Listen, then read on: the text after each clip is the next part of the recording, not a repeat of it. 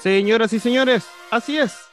Se cierra la lista de pases. Tenemos candidatos a presidente, senador, diputado, diputada, cores, juntas de vecinos.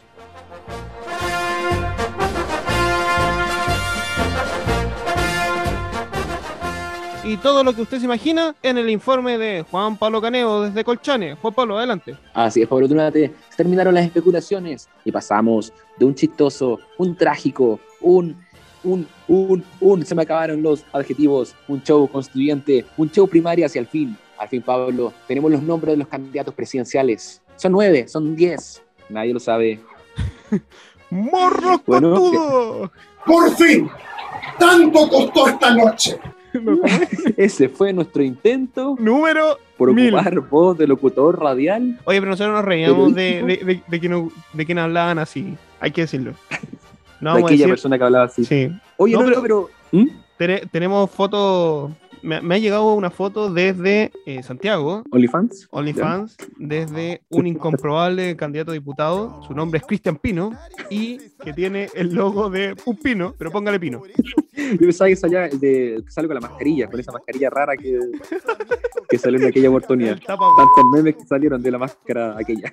el, el tapa, Oye, claro, no, no entremos en detalle, Pablo, indecente. Oye, pero tenemos nueve y casi diez candidatos.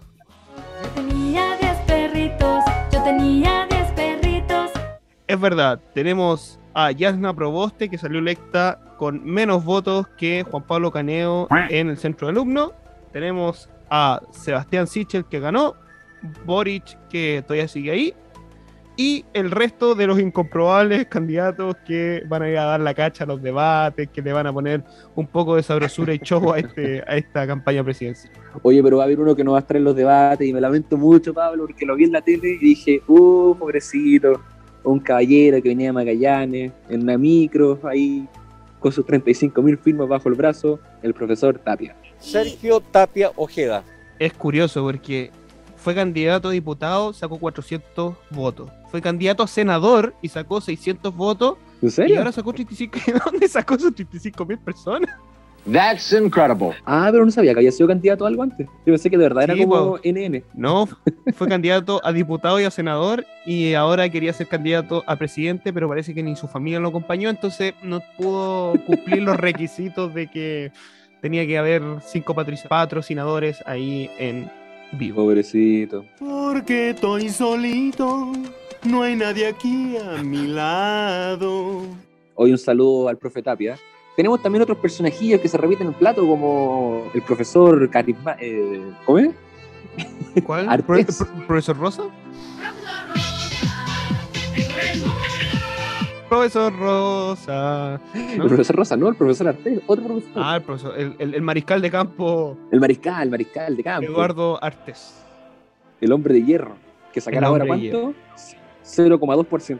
Oye, pero el que va a ir bajando y va a seguir yéndose en picada es Meo. ¿eh? Ah, por supuesto. Oye, es que impresionante lo de Meo, weón. Su primera elección, 20%. La segunda, 10%. La tercera, 5%. Ahora, ¿qué le corresponde? El 2%. 2%. si es que va en todo caso, po. Va a estar ahí compitiendo con Artes. Si es que va en todo caso, porque igual todavía tiene pendiente una causa ahí que podría Sí, dejarlo inhabilitado. La Vamos causa que ha sido el fantasma de todos los presidenciales latinoamericanos. Sí, o de Brecht. O AES. Así es, así es. El avión. Bueno, propio del Grupo Puebla. El avión, el avión. ¡El avión! ¡El avión! Está dentro de su dentro de su gru- grupo. Oye, sí. No, pero también tene- tenemos a nuestro gran libertario Gino Lorenzini, cuyo programa de gobierno a mí me llamaron la atención dos cosas.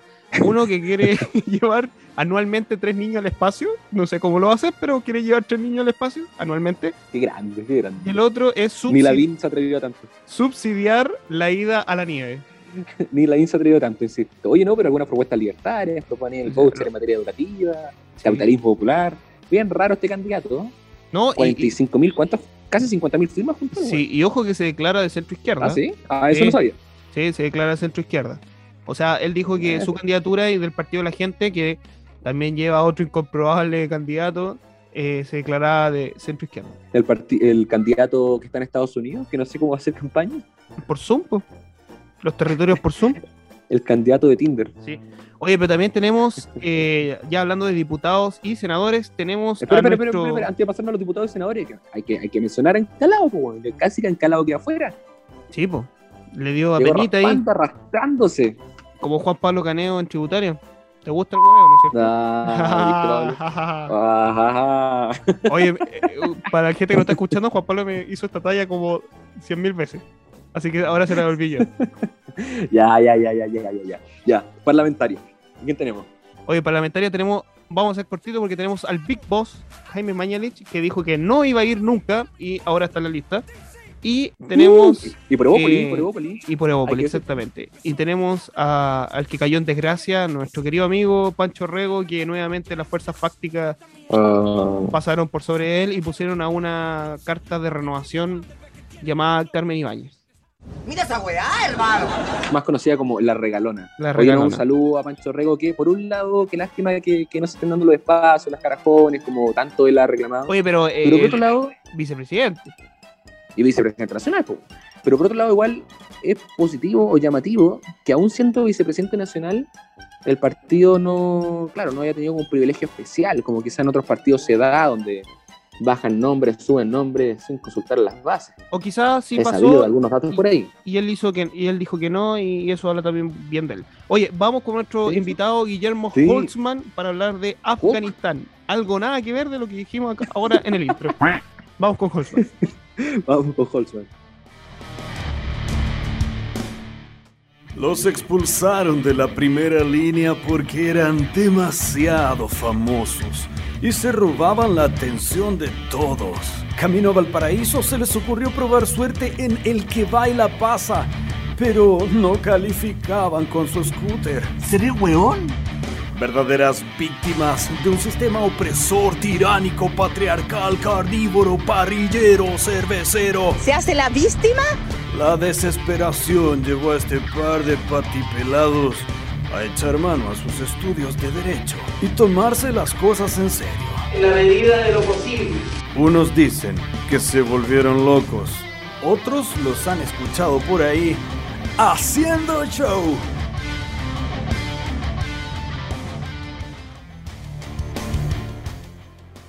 Así es, señoras y señores, estamos nuevamente con Juan Pablo Caneo para tocar uno de los temas que Oye, te salió como te salió como locutor deportivo. sí, lo, que, lo- lo que pasa es que tengo mi nuevo micrófono, entonces ahora, ahora soy locutor, ahora soy locutor. Probando, probando. Pero es verdad, vamos a conversar uno de los temas que ha sido bien trascendental en la semana pasada. Ya hemos visto que, sal- salvo que la gente que vive en una burbuja o debajo de la tierra, ha salido en todos los diarios y el tema de Afganistán. Y para eso tenemos una tremenda persona. Él es analista político, magíster en ciencias políticas de la Universidad de Chile, académico. eh, su desarrollo profesional y académico se ha focalizado en áreas de estrategia, seguridad, inteligencia, defensa, prospectiva y riesgo político y actualmente es el coordinador de seguridad pública, estrategia y defensa del equipo del candidato Sebastián Sichel. Anda la osa. Con ustedes, Guillermo Holzman. ¿Cómo estás, Guillermo? Bienvenido. ¿Qué tal? ¿Cómo está Pablo?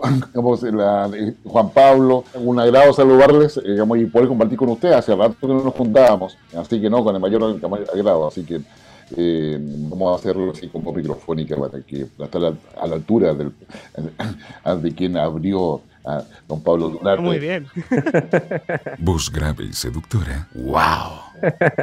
Oye, hay que recordar eso, que esta no es la primera vez que estamos con Guillermo, nos estamos repitiendo el plato acá porque Es que amerita. tan bueno ese capítulo. Hablamos de, del fenómeno Trump, me acuerdo en esa oportunidad. Así, así es. fenómeno Trump y todo lo. Y ahí Guillermo nos dijo que iba a ganar Trump. Tengo, tengo que decirlo. No, y eso, bueno, de hablar, bueno, y al final, bueno, digamos, la- las cosas se, se dieron de otra manera y la dinámica internacional, la verdad es que está muy compleja. Yo diría que no, que no hay incertidumbre en lo que pasa a nivel mundial, sino que hay mucha complejidad. Y eso es más difícil de, de analizar muchas veces ¿ah? que cuando hay incertidumbre, porque cuando hay incertidumbre tú inventas nomás, o sea, puede ser cualquier cosa en el futuro, pero acá hay complejidad. Es verdad. ¿sí? Entonces la, la complejidad es más, más- es más difícil. Oye, Guillermo, para entrar en la conversación de lleno, bueno, las noticias nos dieron el aviso de que los talibanes llegaron definitivamente a Afganistán. Algunos dirán que incluso antes de lo presupuestado, porque incluso dentro de, los informes de inteligencia de, de, Estados Unidos se hablaba de que esto iba a ser como 6, 7, 8 meses después de que se retiraran las tropas, que esto aparecería a ser a fines de agosto hasta el 11 de septiembre, que se cumplían 20 años de las Torres Gemelas, pero llegaron antes de tiempo. ¿Cómo lo ves tú, Guillermo, la llegada nuevamente del talibán después de 20 años al poder? O sea, a ver, es la llegada al poder nuevamente. Los talibanes ya estaban ahí y, y, Efectivamente. Y, Estados, y Estados Unidos tuvo 20 años tratando de poder neutralizar todas las capacidades de los talibanes para que pudiesen tomar el poder de Afganistán. Y finalmente es, es evidente que no lo logró, pero además también eh, hay, una, hay una suerte de, de, conclusión en torno a la política exterior de, de, Estados Unidos, que es un fracaso, sin lugar a dudas. Ah, pero también hay una definición de parte de Biden en torno a cómo va a enfrentar la política exterior de, del país del norte. ¿no? Y yo creo que son dos momentos distintos de análisis. Una cosa puede establecer de que la retirada de las tropas no fue adecuadamente planificada, hubo información incompleta, la inteligencia no logró dar los antecedentes necesarios, o al revés, habiendo los dados, la decisión política no consideró esos antecedentes de inteligencia y finalmente se procedió a la decisión política de retiro de las tropas. Y en menos de cuatro semanas, quizás más específicamente en menos de dos semanas, los talibanes ocuparon todo Afganistán y empezaron desde, los, desde el contorno hacia el centro, hacia la capital Kabul. Y para hacer eso, un grupo ¿no? necesita planificación, necesita obviamente organización, necesita logística y medios y necesita por lo tanto financiamiento.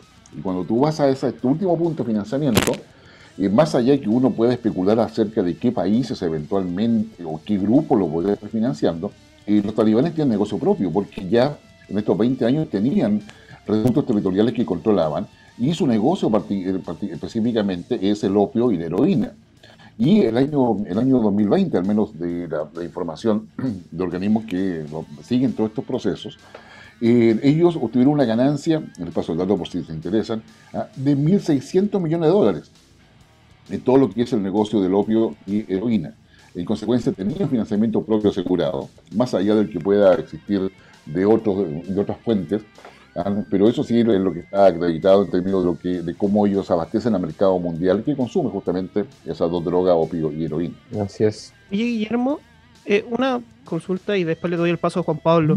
Hay algo que me llamó mucho la atención de la entrevista, o sea, no la entrevista, la declaración que hizo Joe Biden, que él dijo, Estados Unidos nunca tuvo el propósito de establecer una democracia y mucho menos un gobierno. Our mission in Afghanistan was never supposed to have been nation building. It was never supposed to be creating a unified, centralized democracy. Entonces la pregunta, y uno que tiene 27 años y que a los 7 vio caer las Torres Gemelas, se pregunta, ¿qué hicieron esos 20 años? O sea, ¿cuál era el objetivo? Él dijo que era eh, neutralizar el terrorismo, pero 20 años. Sí, digamos, Biden, a ver, digamos, creo que omite algunas cosas. Efectivamente, el objetivo de Estados Unidos cuando invade Afganistán en coalición con, más, con 56 países, si la memoria no me falla, ¿ah? como respuesta al atentado a las Torres Gemelas, que costó más de 3.000 muertos, y muchos heridos, eh, digamos, define que su objetivo es capturar a Osama Bin Laden, des desarticular Al Qaeda, ¿ah? y, y, ese es el argumento principal de Afganistán porque estaban supuestamente digamos, eh, escondidos allí.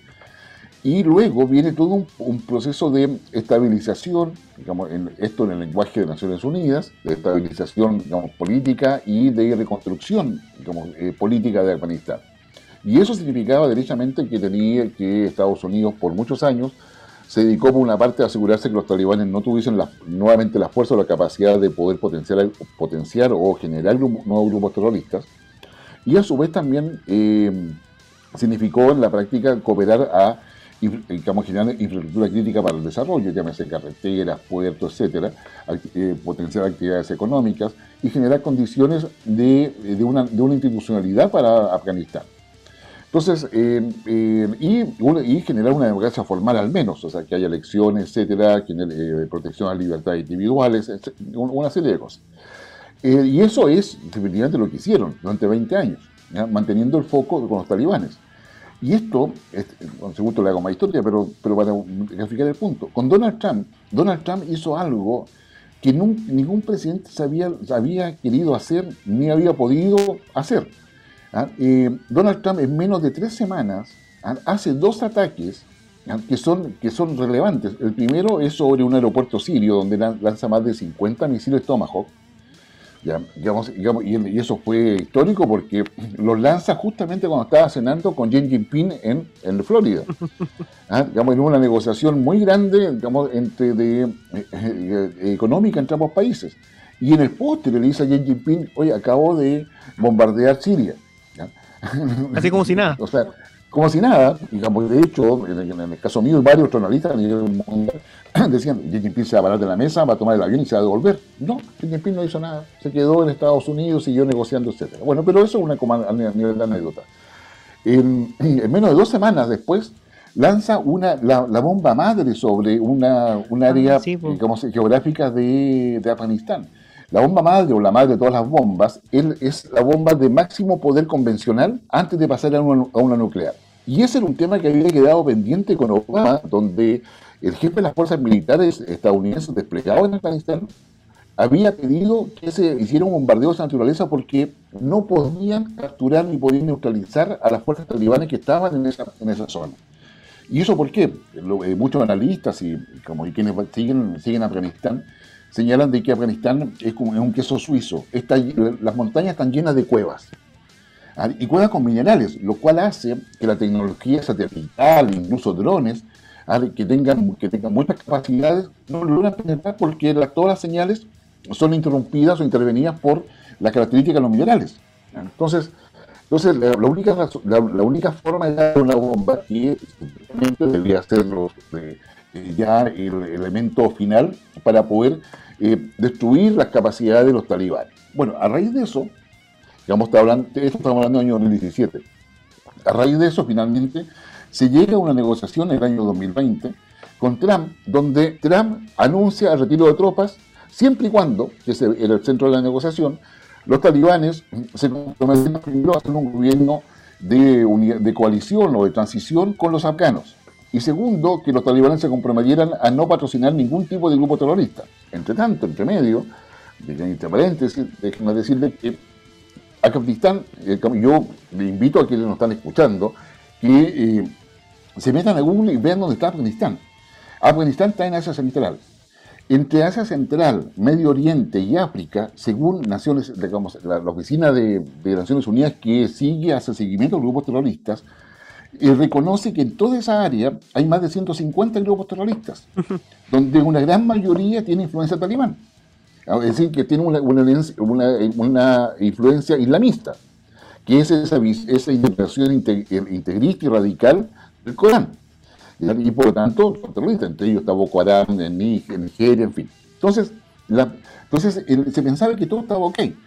Y, y si eso fuese poco, Rusia en el febrero de este año convocó a una reunión donde sumó a China a India, justamente con, con propósitos similares a lo que había planteado Donald Trump. En consecuencia, toda la información daba cuenta que los talibanes estaban comprometidos con eso. ¿eh? Bueno, sale electo finalmente Joe Biden, asume y lo primero que declara es que no está seguro si va a haber retiro de tropas o no. ¿eh? Digamos, y la expresión es, es- va a ser duro esto, va a ser dura la decisión, porque no sabemos si retirarlo o no. Los talibanes toman eso y dicen que Estados Unidos está incumpliendo sus acuerdos que habíamos hecho con Trump, ¿ah? en consecuencia no es creíble. Así, pero muy rápidamente. Y en mayo. Joe Biden vuelve, dice que sí se van a retirar las tropas, y lo toman como un hecho político, diciendo se cumplen 20 años el 11 de septiembre, por lo tanto esa es la fecha emblemática. Y yo me imagino que todos se imaginaban la foto, recibiendo las tropas en Estados Unidos, haciendo un desfile, no sé, una cosa así. Con, de alto- Andar con Bayá probablemente. Claro, entonces con alto impacto político.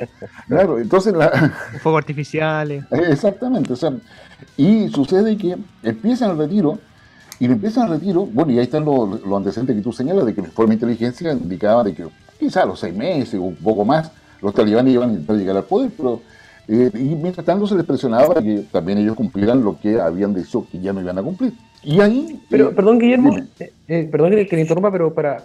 Yo todo el rato tengo la duda, pero claro, estamos hablando de, de- de la bondad o la maldad o la, o la, o la pertinencia o no pertinencia de, de que el- de que las tropas de Estados Unidos se hayan retirado de, de Afganistán, pero tenían que estar ahí. O sea, yo lo veo de un punto de vista. Siempre tengo la duda, porque una cosa es la organización desde el Consejo de Seguridad de las Naciones Unidas, pero otra cosa es que estén las tropas de Estados Unidos, como decía Pablo, durante 20 años incluso no sé cuántos años han pasado desde que murió. 2011 fue Osama, creo. Creo que el, dos- sí, creo que el 2011 2012, Sí. pero seguían ahí, o sea, tenían que estar ahí. A mí siempre, eh, ¿cómo lo puedo explicar sin que suene tan feo? A mí, a priori, lógicamente me parece positivo que estén la- la- las fuerzas ahí en el sentido de que impidieron, de partida sacaron a los talibanes del poder del año 2000, recuérdenme, estuvieron del 90, y- del- De, estuvieron- de- de pasado el año Eh, 90 hasta el 2001. claro, evitar de que siguieran en el poder, pero a mí igual me molestaría que estuvieran tropas extranjeras en, en mi país. Entonces, desde el punto de vista liberal, quizás es conflictivo. No sé, ¿cómo se puede resolver eso ahí más li- A ver, más es que- liberal, quizás? A ver, primero partamos de la base de que Estados Unidos es la mayor potencia que se dio a nivel global desde el punto de vista militar. No hay ningún, o sea, esta- o sea, a ver, una explicación simple para que lo pueda entender. Ningún país, excepto Estados Unidos, tiene la capacidad de mantener al menos dos conflictos armados ¿ah? en forma simultánea. O sea, o sea, digamos, tiene, tiene los buques, eh, tiene la fuerza que se dio terrestre, suficiente, aérea suficiente, para poder mantener dos conflictos simultáneos. Y tiene la economía para sostener eso. De hecho, se gastó harto. O sea, son más de no sé, 20, 80 mil millones de dólares, una cosa por el estilo, pero como es mucha plata, y billones, o sea, billones en el concepto estadounidense, aquí son seis ceros más, de hecho. ¿ya? Entonces, entonces yo diría, el- a ver, para responder tu pregunta, la, invasión a Afganistán es una decisión de, Estados Unidos con la coalición de países occidentales, más otros países quizás no, que no necesariamente son occidentales, pero que tenían una alianza y una dependencia muy alta de Estados Unidos, los que finalmente concurren allá. Y eso concurren con, la, con el silencio y anuencia implícita de, de Naciones Unidas y del Consejo de Seguridad. O sea, el- no es Naciones Unidas la que avala la invasión, sino que es la coalición de países la que simplemente decide. De hecho, Las- Y esa es mi duda, precisamente. ellos alegan el concepto de guerra preventiva, que Es- fue eh, con- contra el Consejo de Seguridad. Pero Exactamente. estás colisionando igual con un principio que, que en este caso, insisto, no puede ser súper conflictivo, pero el principio de la autonomía. tal. O sea, eh, Antofagasta, iba a decir. Afganistán, Afgani- Afganistán es, es un país independiente y tropas internacionales, tropas extranjeras, ni siquiera internacionales, están metiendo su asunto interno. Eh, Ya, sí. Bienvenido. Bueno, eso en, en- en la teoría de relaciones internacionales se llama realismo. Ah, yo, donde el que tiene la mayor capacidad o la mayor eh, digamos, eh, capacidad de potencia, digamos, puede colocar el pie a otro. ¿Ya? Entonces, y, a pesar de que existen organismos internacionales, el propio Estados Unidos y todas las naciones del mundo, las 193, si mal no recuerdo en este minuto, en, Naciones Unidas, y todos están por el derecho internacional, pero el derecho internacional es voluntario. O sea, decir, digamos, o sea, y por esa razón, digo yo, Naciones Unidas no ha hecho nada respecto a Siria, digamos, respecto a, a varios países en, en- en África, ah, donde hay atrocidades también que no son menores de parte del gobierno y otros grupos terroristas, en todo eso, crimen organizado, qué sé yo, en el cuerno de África, etcétera. Entonces, entonces yo diría, eh, lamento decirte que el sistema internacional ah, es, es muy bueno y hay que apoyarlo, ah, pero hay situaciones cuando una potencia decide que, va a hacer algo, digamos, simplemente lo hace. Y Rusia en aquel minuto le advirtió a Estados Unidos, no se meta en Afganistán. Rusia, o la Unión Soviética en su minuto, invadió Afganistán, tuvo 10 años en Afganistán y no pudieron controlar a los talibanes. Increíble. O sea, perdón, a los, a los eh, eh, a los que estaban ahí. A los talibanes, como que se, se fueron primero en Pakistán, que la palabra pa- el, ta- talibán significa estudiante, y en, en pastún, que es el, que la- el idioma afgano, y fueron formados en Pakistán.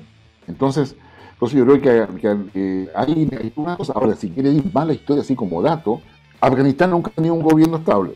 Partamos, a- partamos de esa base propio. Ah, todo esto comienza en el siglo XIX, ah, entre lo que era el imperio zarista, o sea, vale decir el imperio, el imperio ruso, ¿ya? y el imperio británico, ¿ya? que es la razón por la cual hoy día, por ejemplo, el Reino Unido dice, estamos dispuestos a aceptar 20.000 talibanes, porque tenemos que hacernos cargo de lo que fue la historia. Digamos, Entonces, toda esa zona África, Oriente, Asia Central, estuvo marcado por los colonialismos del siglo XIX hacia atrás. No, claro. De, de hecho, hay una, una escena en la película de Rambo donde dice eso. que ni Carlos, creo que Alejandro Magno, creo que tampoco Sí. pudo. Tampoco pudo. Entonces, entonces Estados Unidos se metió en un brete ¿ah? en virtud de la guerra contra el terrorismo y se quedó ahí. Y sucede que, que, eh, los informes que tuvieron durante 18 años ya eran eh, auspiciosos. Ah, estaba todo espectacular, todo, no, todo va funcionando. O sea, según, según los informes, ellos habían logrado consolidar una fuerza militar de más de 300.000 hombres, totalmente equipada, o sea, tanques, qué sé yo, eh, fusiles, aviones, digamos, eh, eh, elementos navales, etc. Y sucede que lo que pasó, lo, digamos, llegan los talibanes y la Fuerza Armada simplemente botó las armas, digamos, salvo en muy, casos muy específicos, se enfrentaron a los talibanes, pero con muy poca voluntad de lucha. El presidente se mandó a cambiar, por decirlo así, por coloquiales, ya, y ocuparon, digamos, si fue, fue dramático eso, o sea, decir, ahora, digamos, aquí hay un, novedad y quizás a ustedes les va a interesar, eh, es increíble, en Afganistán, descontando las tropas estadounidenses que quedaban ahí, o sea, las dejamos fuera, quedaban, quedaban alrededor de 3.000, una cosa así, ¿ah? hay más de 10.000 personas que estaban trabajando con las embajadas estadounidenses en Afganistán, algunas en el, todos asesores, y ahí hay un tema que probablemente va a dar que hablar posteriormente, que es el hecho de la existencia de los contratistas privados que actuaron en Afganistán. Porque durante 20 años hubo cambios en Estados Unidos, donde empezó el cuestionamiento de por qué estamos allá. O sea, eh, Estados Unidos sufrió la muerte de más de 2.000 soldados y más de 20.000 heridos en Afganistán, en toda su lucha contra los talibanes. Eh, entonces empezó todo el cuestionamiento de que eso no puede ser y eh, digamos, se empezó con los contratistas privados. digamos, fuerzas de seguridad privados, mercenarios, que sé yo, que se les da una misión. ¿ya? Entonces acá hay un tema que probablemente a Biden le va a rebotar en, en, en la agenda política estadounidense, eh, porque van a empezar a develar lo que hicieron, lo hicieron los contratistas privados, porque si tú tienes durante 18 años informes que te dicen que está todo espectacular, ¿ah? que está todo, todo funcionando, digamos, la, la, la plata que había colocado Estados Unidos está dando resultados, porque estamos consolidando un país, sucede que eso no fue cierto. Entonces, digamos, ¿qué se hizo? ¿Dónde está la plata? Bueno, las preguntas digo, típicas que tú harías hoy día respecto a algo de que estás colocando tanta plata que finalmente no resulta. Y esas preguntas son de muchos países respecto a muchas políticas públicas, digamos. Pero, sí. pero, pero Oye, Guillermo, dale, Pablo, yo, dale, Pablo. yo tengo dos preguntas. Eh, la primera es una, un video que yo vi de Biden hace tres, cuatro semanas. Yo creo que fue hace tres donde una periodista le, pre le, le, pregunta, porque hay varios veteranos de la guerra de Vietnam que están diciendo que esto es casi lo mismo que, que, pasó en Vietnam. O sea, una guerra que al final no llegó a nada y de hecho las imágenes son bien semejantes del helicóptero saliendo de la embajada, tanto en Vietnam como en Afganistán. Entonces bien la pregunta gráfico. es, eh, ¿hay una similitud? ¿Esto es una nueva... De hecho, creo que hay un artículo de un, del país, si no me equivoco, que este es otra derrota más de Estados Unidos de, de, las que ha tenido después de 1945. O sea, como que ha tenido pocas victorias cuando a ha ver, tratado de, de, pretender. Y la, y la, segunda pregunta, sí que la, para pa, pa que la respuesta pueda ser al tiro. ¿Sí? Hoy en día, tú bien lo dijiste, Estados Unidos es una potencia militar, económica, pero en el mundo que hoy en día parece que ya es multipolar, que ya no es solamente Estados Unidos, que viene aquí con, la, con el abandono de, de, esta especie de regencia mundial con respecto a ciertos valores. O sea, uno siempre decía que Estados Unidos, y, y, lo decía medio en, en, broma, que no, la verdad que no debería ser broma, pero que ellos iban con 10 toneladas de democracia y libertad. Entonces, ¿hasta qué, hasta qué punto también Estados Unidos deja, deja el concierto internacional como el gran árbitro? Y como China se le escuela por la puerta de atrás también.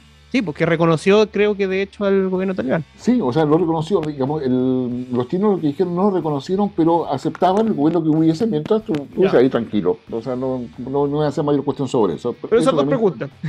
Pero respecto a China lo podemos conversar luego, pero que, que es interesante. A ver, eh, yo diría que son, que son hechos distintos, aun cuando la fotografía del momento sea similar. Primero porque Vietnam tiene que ver con la Guerra Fría, tiene que ver con otro contexto, otro proceso que es distinto. Y claro, digamos, desde el punto de vista periodístico, digamos, eh, recordar, eh, qué el, fracaso, la crisis que se produce cuando Estados Unidos abandona, abandona Vietnam y particularmente Saigón, y hay la embajada de Estados Unidos en Saigón la que en definitiva hace toman y eh, digamos sale la gente arrancando, digamos que el helicóptero se posa sobre la embajada para rescatar gente. En el caso de, de Afganistán, eso pasa en el, en el aeropuerto. En el aeropuerto es donde se, donde se hace la comparación básicamente con lo que había pasado en Saigón. Ahora, no olvidemos que eh, la- cuando, cuando termina la Guerra Fría, en el 89, eh, eh, digamos, los soviéticos digamos, estaban, eh, perdón, en el, eh, el año 79, cuando llegan los soviéticos, y durante, durante todo ese periodo, ahí en, la, en la guerra civil del, del pueblo 89 que hay en Afganistán, ah, los talibanes ocuparon la embajada estadounidense.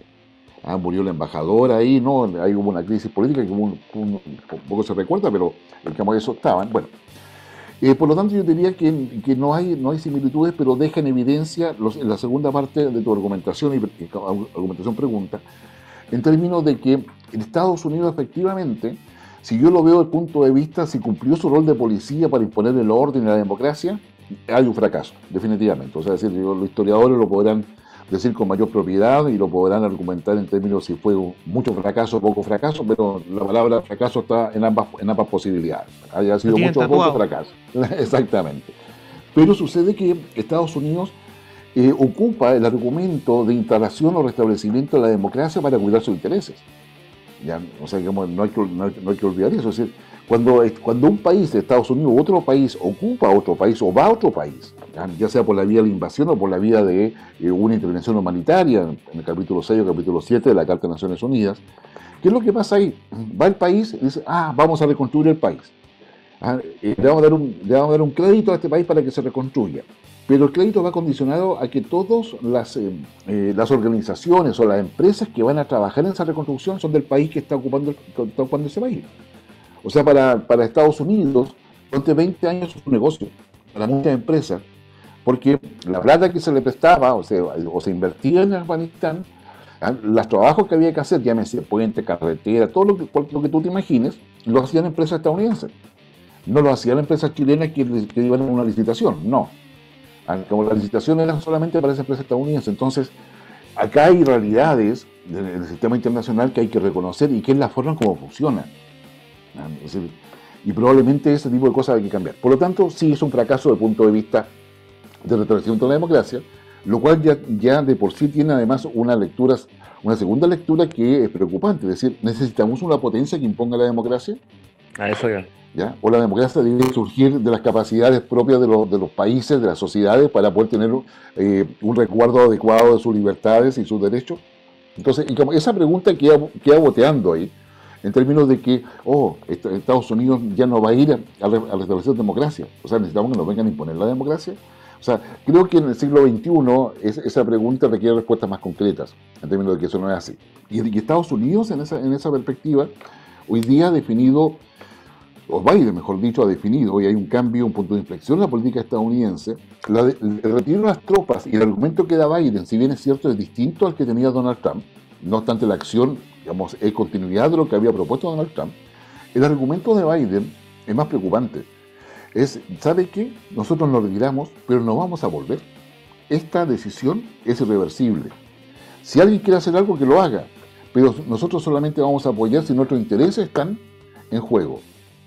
O sea, dicho, digamos, coloquialmente, ¿ah? lo que está diciendo hoy día, y no solamente Afganistán, sino el resto del mundo, ¿saben qué? Rásquense con su propia suya. Nosotros no vamos a ir a defender la democracia, no, no, ninguna de esas cosas las dejaron de lado. Biden, digamos, fíjense bien lo que dice Biden, ¿ah? de alguna forma, digamos, advierte al resto del mundo de que Estados Unidos ya no va a tratar de hacer ese rol policial, ese rol que sido de defensor de la democracia en otros países, simplemente se va a preocupar de su país. Y eso tiene, es un mensaje claro a China, es un mensaje claro a Rusia, ¿ah? es un mensaje, aquí hay un diseño atrás de la decisión que toma Biden. No es una decisión así como nosotros la pensamos acá en Chile, ah, se le ocurrió a Biden. No, no, no, no. No, claro. Pero se condice también con Trump, de, de quedarse solamente en Estados Unidos y de aislarse de completamente el mundo, ¿no? No, pero Biden no se va a aislar. Dice, yo voy a estar en todos los, todos los órganos, todo lo demás. O sea, hay matices importantes de diferencia, pero sin lugar a dudas, digamos, desde fuera se va a interpretar como la continuidad de lo que impuso Donald Trump. Y los errores de planificación que hubo ahora para el retiro, eso tiene que ver con la, la situación del propio Pentágono, el Departamento de Defensa y el Departamento de Estado. Entonces ahí hay elementos que evidentemente eh, Biden y el Partido Demócrata está tratando de reconstruir en una nueva, arquitectura de la distribución del poder en, el gobierno estadounidense, que Donald Trump remeció muchísimo. Donald Trump llegó, así, con, si el gobierno, la estructura federal de Estados Unidos fuese un árbol, lo movió, lo movió y cayeron una cantidad de cosas. ¿Ya? Y ahora está empezando nuevamente Biden a colocar lo que faltaba y lo que, eh, lo que digamos, Trump sacó de ahí. Y Guillermo, perdón, pero ya eh, yéndonos a, a quizás los efectos en Chile, porque a pesar que este país nos queda tan lejos, también hay, 16.000 hay mucho kilómetros. que repercute ah, en tema migratorio, pero más allá del tema migratorio que eventualmente podría darse. Hay un tema también económico. Estaba leyendo ahí que, que claro, que China tiene los ojos bien puestos en, en Afganistán por minerales y dentro de ellos el cobre. O sea, ¿qué pasa de repente? ¿Cómo? ¿Eso podría llegar a repercutir en Chile? Que quizás China ponga, genere mayor convenio y China dentro de todo nuestro mayor socio comercial. China va a necesitar mucho mineral porque la- el objetivo es transformarse en una plataforma industrial, la plataforma industrial más importante y más grande y con mayor avance tecnológico a nivel mundial de aquí al 2049 y particularmente el intertanto al 2030. Eso está definido en los distintos planes quinquenales que de los, los últimos planes quinquenales de China. Ya eso lo tiene- por lo tanto requiere mineral. Y obviamente el- la, ley del cobre en Chile, más allá que haya bajado, sigue siendo interesante. Pero particularmente también interesante porque junto con el cobre, como, como es poco lo que se refina acá, ¿ah? se lleva la roca completa, por decirlo en términos así muy brutales, ¿ah? y que lleva oro y que lleva otros minerales. Entonces ellos obtienen mucho oro de la, de la y no solamente China, sino que otras empresas multinacionales que están explotando acá el cobre, se aprovechan de llevarse mucho oro y ese es el verdadero negocio en realidad, en términos, en términos concretos. Pero, pero a su vez también no, no pasa desapercibido que el cobre o el mineral que sacan de, de Chile está, tiene un costo mayor porque está el traslado desde Chile a China. Eso es. ¿ya? Y, y claro, y sucede que Afganistán tiene una pequeña frontera con, con China. Y China llegó a un acuerdo con los talibanes en, los, eh, en un espacio territorial que los talibanes eh, controlaban o controlan ya, controlaban y controlan ahora, eh, donde China pero podía digamos, explotar eso y pagarle una fuerza, una suerte de impuestos. Los, los talibanes ahí en toda, esa, en toda esa zona, en toda esa área, le cobraban impuestos a los agricultores, digamos que acá en la, historia nuestra se conocía como impuesto revolucionario, ¿ya? los talibanes le cobraban impuestos a los agricultores, qué sé yo, y China hizo también el tratado y le pagaba una parte a los talibanes. Entonces, y digamos, ¿y qué cosa interesa China? Que los talibanes no intenten meterse a China con los yo, que, los chinos tienen musulmanes, o sea, tienen islamistas también, no tienen musulmanes islamistas. Entonces, entonces ahí hay todo un acuerdo previo. Lo propio hizo, hizo Rusia para que no se metieran con el Cáucaso, porque ya estaban hasta acá de varios atentados que tuvieron el Cáucaso, que fueron terribles, que también fueron crisis a nivel mundial. Y eh, entonces Estados Unidos como quedó solo, porque no, como no, no podía nada que hacer, entonces no- Estados Unidos no tiene ningún tipo de, de, de incentivo porque no depende de los minerales o recursos, no le interesan los recursos naturales eh, afganos, los puede conseguir de, por, por otro lado, de otra manera, ¿ah? y eso yo te diría que, es, que son temas, son temas eh, importantes de poder considerar. Entonces yo creo que que, que acá hoy día, eh, ustedes van a ver, probablemente ya está pasando, quizás tengo alguna hora de fase en términos de la información actualizada, pero lo que, se, lo que va a pasar es que las potencias se van a juntar para ver qué cosas hacen. Y el qué cosas hacen se limita, mira, yo te lo voy a decir así, se limita particularmente a decir, ya, ok, los talibanes están en el gobierno, asegurémonos de que la cuestión funcione más o menos equilibradamente, ¿y cómo lo vamos a hacer? Cortándole el acceso a financiamiento internacional. Afganistán tiene por lo menos más de 100 millones de dólares, así que no más, eh, comprometidos de préstamos de organismos internacionales que lo necesitan. ¿ah? Digamos en, Afganistán hay hambre, tienen muchas, muchas necesidades. ¿ah? Por lo tanto, lo presionan por ese lado. Y el compromiso que le van a pedir es lo que realmente le interesa a Occidente y a Estados Unidos. Ni se atreva usted a financiar ni incentivar al grupo terrorista que venga a atacarnos acá a Europa. Y si usted lo hace, ah, eh, no vamos a ir, ah, lo vamos a destruir simplemente. O sea, la- la- la amenaza es muy concreta en términos de que ya es evidente de que si tú vas allá a Afganistán, se meten en las cuevas, qué sé yo, no la, la topografía, la geografía es, eh, bastante compleja. Eh, y eso va a ser más fácil. Y eso hoy día se está negociando con los países que estaban apoyando a los talibanes, que Arabia Saudita, Emiratos Árabes Unidos y otros. Afganistán también limita con Irán y con Pakistán. Pakistán tiene capacidad nuclear e India está al lado. Entonces, el, entonces el, el conflicto es geoestratégico. Entonces no, entonces no es tan simple como, como tú lo, lo- uno lo quisiera ver así, de, de- es un poco más complejo y bueno, eso hace que Hoy día Estados Unidos, si no quiere ir, bueno, vamos todos, pero yo solo no voy, ni por casualidad. Sí. No, por lo mismo, tan, tan complejo que mejor, mejor salgamos un rato de este tema, Pablo, te tinca. porque, porque, porque además de, de Afganistán tenemos también un tema, y volviendo a China, tenemos el tema también de la licitación de los pasaportes de la identidad, que también fue Ah, algo polémico la semana pasada, y bueno, estamos todavía en, en la polémica con respecto a eso. Creó un conflicto. Contextualizando igual para los auditores, tenemos, claro, tenemos una licitación de una empresa que es del Estado, o sea, bueno, el Estado chino. Entonces, claro, tenemos al Estado chino de cierta forma manejando datos de ciudadanos chilenos. Entonces, de ahí surgió un poco la, la- la polémica cuáles son los límites y alcances de, digámoslo, un Estado, un país que, que- que es conocido por manejar los datos de una forma bastante, sí, es bastante que. Sí, no, un- uno puede criticar mucho a China, pero hay cosas que de China uno tiene que saber. La primera es que China no tiene un, eh, un objetivo expansionista. O sea, es decir, no tiene la idea de ocupar otro país, dominar otro país. No le interesa. Créeme que no está en su, su. Lo cual no significa que China no busque las mejores oportunidades para acceder a todos los recursos que requiere, digamos, sin, digamos, y, y asegurárselo. Es decir, las necesidades chinas de recursos naturales es muy alta a raíz de este proceso de, de industrialización acelerada que está llevando, pero además tiene necesidad de alimentos. En consecuencia, digamos, y China no tiene capacidad de autogenerar los alimentos necesarios para poder, digamos, eh, eh, darles de comer a toda la población china. Entonces, por lo tanto, China, ¿qué es lo que hace? Aprovechar toda oportunidad que le ofrecen los países. Y eso ha pasado en África. ¿Y qué hace China? Usted necesita plata, ya, necesita puentes, yo se los construyo, ningún problema. En algunos países llegan los trabajadores chinos, en otros países los contrata ahí, eh, y digamos, toman concesiones, que sé yo, en fin, toman una serie de cosas. Y entonces, la primera, la, conclusión que uno, la primera conclusión que uno debe, debe sacar es que China, sus intereses son bastante claros. Si llega a Chile Ah, lo otro es importante es que tiene un conflicto con Estados Unidos por propiedad intelectual y una serie de cosas. Si llega, si, si, Chile, si llega a Chile, China tiene, ha comprado, está metido en la agroindustria, desde la producción de, cerezas, por decirte algo, ah, hasta el campo, o sea, compra todo, tiene todo comprado. Eh, tiene concesiones, tiene puertos, tiene bancos, ¿ah? y ahora, digamos, se presentó la licitación de. ¿Y por qué se presentó? ¿Por qué tiene todas esas cosas eh, China en Chile? Porque la legislación chilena lo permite. Es decir, China ¿ah? no cometió ningún delito, China no ha, ha hecho los lobbies respectivos que, todo país hace, ¿ah? que sido particularmente contra la empresa estatal, ¿ya? pero la debilidad está en nuestra institucionalidad. ¿ya? Como eso, se llama screening, que es la, evaluación que los países hacen de las inversiones extranjeras ¿ah? para aprobarlas que se realizan acá en el país.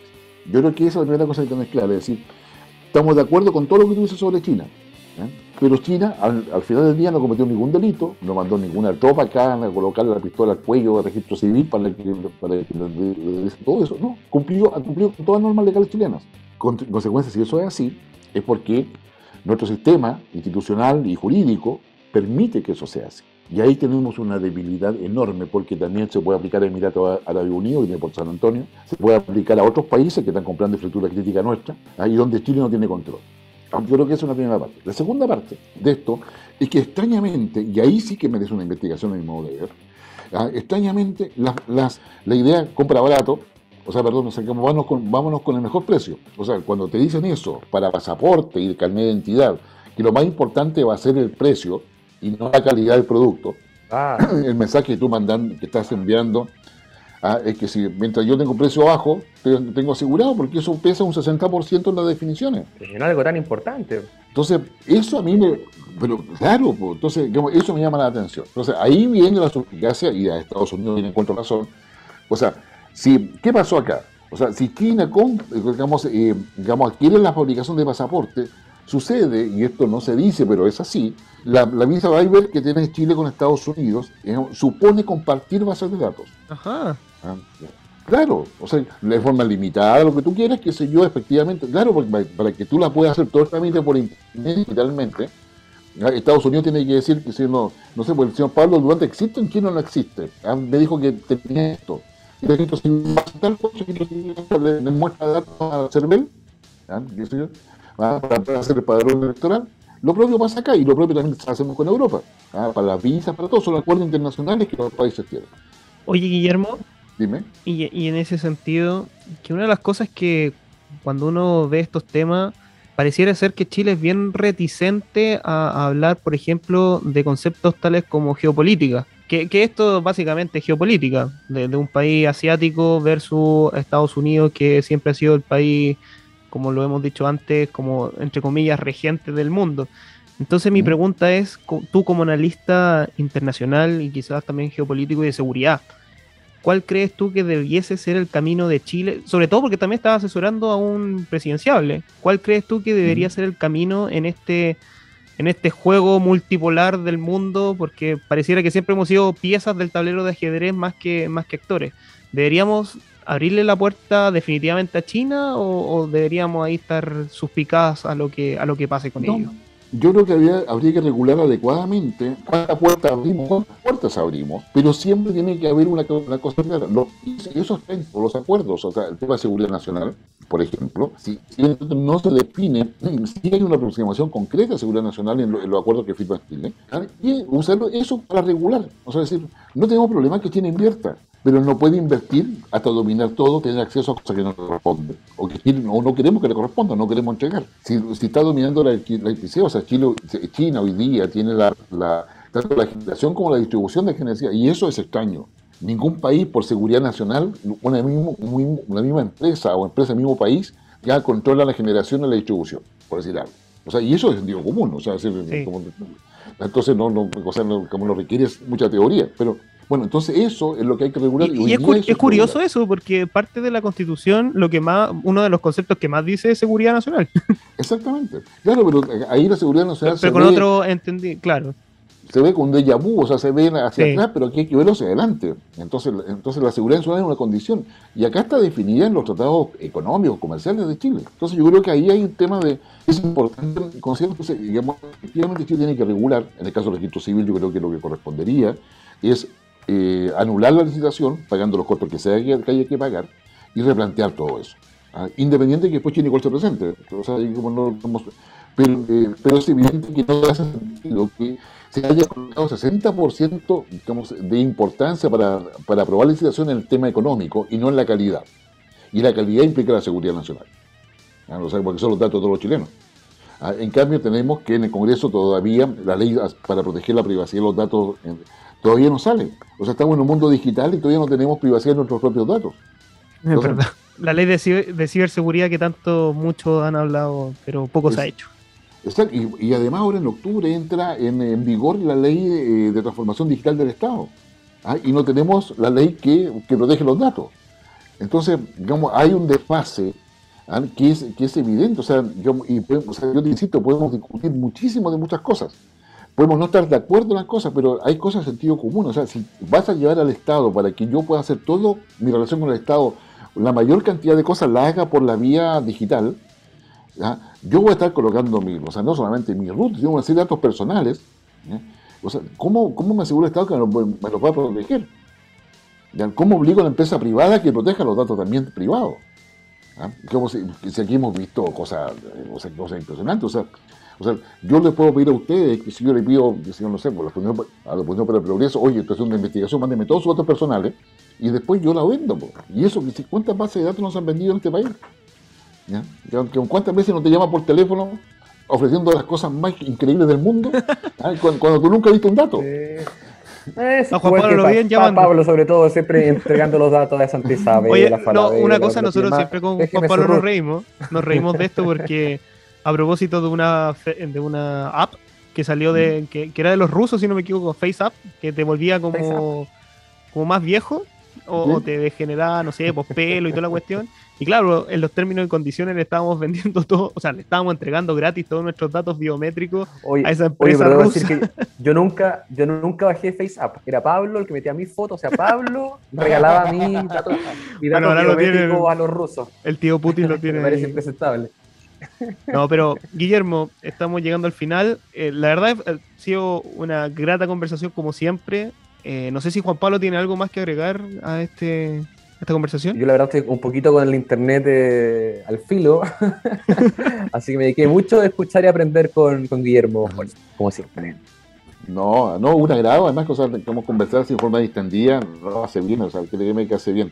Además que te coopera mucho al diálogo, así que eso, eso como mejor todavía. No, y sobre todo tocar estos temas también con, con- Bueno, la idea de este podcast es que sea para público millennial y a veces a nuestra generación como no le, no le importa mucho. De hecho, como, como decía con, con Juan Pablo, prefieren entregar los datos. No, no le importa que hay, que hay detrás. Claro. To- Todo por un 5% de descuento. No, lo pienso, o sea, es un tema relevante y para, o sea, para todos los millennials, y para todas las generaciones que- siguientes. Mire, o sea, cuando, cuando a un joven no le importa entregar sus datos, digamos que si yo, esta discusión yo lo tenía como hoy día en la mañana, de hecho, entre conversación y discusión. Entonces, eh, o sea, pero si todas las nuevas generaciones son nativos digitales. Entonces me decían, no, está equivocado, no son nativos digitales, o sea, son nativos en términos que todos nacieron con el celular, a los dos años ya de repente le pasan un celular, pero como acceden rápidamente a estos dispositivos. ¿ya? Entonces me decían, no, porque eh, digamos, ellos reciben el celular y lo que saben usar es lo que les interesa, que el juego, que no sé, que después con la edad será el WhatsApp, en fin, que lo, hay dos tipos de cosas. Ellos en realidad son huérfanos digitales, que nadie les enseñó a usar bien las cosas. Entonces, cuando cuando un joven la, dice, ah, tengo el dato, sería lo mismo. ¿ah? Claro, es que es huérfano digital. O sea, no entiende que cuando tú ingresas datos a alguna parte, eso no se pierde. ahí. Es como, claro, es, claro, es como, en- y alguien lo puede rescatar o alguien te lo puede vender. Por eso existe la, la deep web, o sea, como la de tener profunda. ¿ah? Y lo otro que es importante es tú, tú hablas de la nube, la nube, que sé yo, donde, dónde está la nube de datos, y te imaginas que la está en el cielo. No, señor, está bajo el mar, en todos los, en todos los cables, digamos, de fibra óptica. Es ahí donde están los Así datos. es. Están debajo del Oye, mar. quiero, quiero aprovechar, eh, bien, bien cortito, ya que lo tocó Guillermo y con esto Pablo puede cerrar ya que me está mirando feo. ¿Qué está haciendo Internet con nuestras mentes? O sea, está haciendo Internet nuestras mentes superficiales de Nicolás Carr. Nicolás Carr, por favor, revísenlo. Alguien que ha estudiado mucho este tema de, claro, de que hoy día tenemos acceso a tanto conocimiento, pero en vez de ser más inteligentes, parece que nos estamos volviendo más superficiales, porque eh, es muy probable que hoy día, teniendo en el celular eh, la fuente de información, la fuente de muchas respuestas, tenemos muchas res- menos respuestas que nuestros padres, nuestros abuelos. Así que Nicolás Carr, ¿qué está haciendo el Internet con nuestras mentes superficiales? Recomendación Bueno, para terminar el show. No, muy, es muy bueno, o sea, y solamente dos líneas respecto a eso. Eh, el mayor acceso a información que hoy día tenemos nos genera mayor, nos, nos genera más desinformación que información. Eso es la, eso es la primera. También, también. La, la segunda es que eh, efectivamente eh, todo, todo lo que nosotros hoy día estamos, estamos haciendo en, con, con, eh, con este acceso digamos, de información ¿ah? nos anula la reflexión. ¿ah? Y por lo tanto empezamos a repetir cosas y, digamos, y a decir cosas en 140 caracteres ¿ah? eh, sin reflexión. Y te obliga a trabajar por conclusiones y no con argumentaciones. ¿ah? Que, que ese es un tema. Y les dejo un tema y, y me, y me- y me voy a autoinvitar, discúlpenme, ¿ah? para que hablemos sobre este tipo de Muy cosas. bien. ¿ah? ¿ah? Y lo que significa el transhumanismo. Ah, a Uh, Pablo gran le gusta eso. Gran tema, gran tema, sí. ¿ya? ¿ya? Desde la perspectiva que estamos conversando ahora. ¿ah? O sea, es decir, ¿tú estás dispuesto a considerar ¿ah? que un robot tiene sentimientos? No, gran, gran, gran temazo, ahí hay que agendarlo, Pablo. Yo creo Sí, que lo, lo estoy notando. lo disfrutaré. Sí, que es un tema que yo creo que, que- que es muy convocante, pero que permite hacer muchas reflexiones ¿ah? en términos de hasta dónde queremos llegar. Es verdad. Ah, y esto significa claro, involucrarse con, con las creencias religiosas, con la visión que tiene uno espiritual, si tú quieres, si se lo quiere ver un tema, una perspectiva más agnóstica. Entonces, pero digamos, así que me auto, me auto cuando ustedes quieran Buenísimo. para abordar este tema. Muy bien. Hablamos de Afganistán, China, los datos y recuerden, aunque Juan Pablo visite páginas en el incógnito de Google, los datos aún se quedan ahí en la nube. Nos vemos. Así es. Guillermo, un gusto. No, lo mismo digo, un gran abrazo como Gracias, Guillermo. para ti, Pablo, Juan Pablo. Nos vemos. Nos vemos. Chau, chau.